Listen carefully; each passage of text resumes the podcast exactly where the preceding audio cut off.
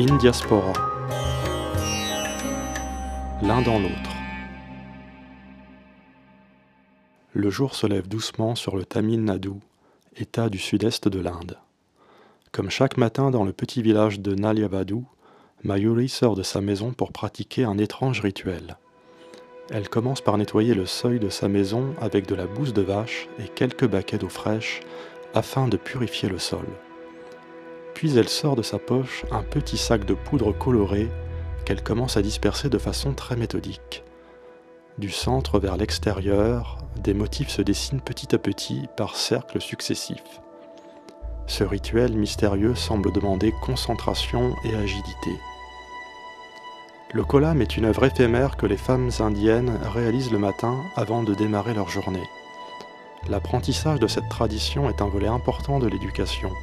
La tradition du kolam se transmet oralement de mère en fille depuis des générations.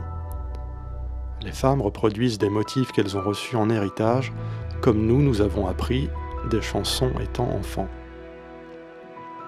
Aujourd'hui, dans les régions rurales du Tamil Nadu, le kolam demeure une tradition quotidienne, mais il tend à se perdre dans les métropoles urbaines. Dans les temps ancestraux, les femmes dessinaient deux kolams par jour. Un premier le matin pour accueillir le soleil, et un le soir en signe de bienvenue à la lune. La tradition du kolam dans le Tamil Nadu perdure depuis des siècles. À l'origine, on utilisait de la poudre de riz pour tracer les motifs, mais aujourd'hui, il est fréquent de la remplacer par de la craie ou de la poudre de pierre. La craie est un répulsif connu pour éloigner les fourmis. On fait alors d'une pierre deux coups. Cette frontière virtuelle pour les fourmis est également une frontière entre les mondes intérieurs et extérieurs. Les figures protègent la maison mais accueillent aussi les visiteurs. On utilise souvent comme couleur le blanc pour la pureté, le rouge comme symbole de fertilité et le jaune comme symbole de prospérité. Pour le jaune, il s'agit souvent de curcuma qui a la particularité d'avoir des propriétés antibactériennes et antiseptiques. Lors des festivals, les collams ont des teintes plus variées dans les couleurs pour donner un aspect festif. Il arrive aussi qu'on utilise du lait de riz afin que les figures résistent plusieurs jours. Le dessin de base est formé de motifs mathématiques ou géométriques. Les figures de Colam commencent souvent par la création d'une grille de points, d'une matrice qui préfigure la taille et la forme finale du dessin. On peut choisir de relier tous ces points ou bien de les contourner pour créer une figure.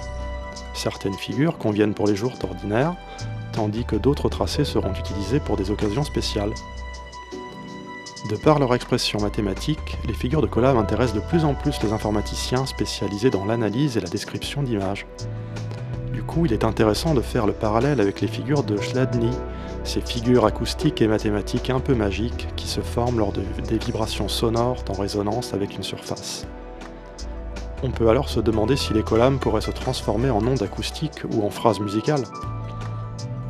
Eh bien, en 2016, le percussionniste franco-indien Prabhu Edouard a sorti Kolam, un album de jazz inspiré de ces formes.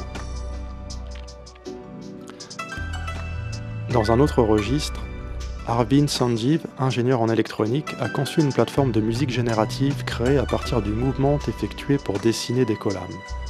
Son expérience interactive est une forme d'art-thérapie qui consiste à dessiner sur une surface circulaire de sable blanc des motifs qui génèrent des sonorités apaisantes pour le corps et l'esprit les collams ont encore bien des mystères à nous révéler.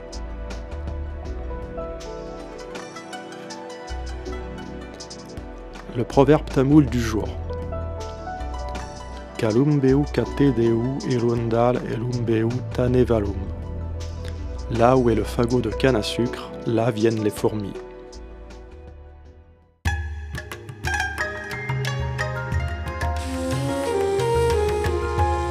In diaspora l'un dans l'autre.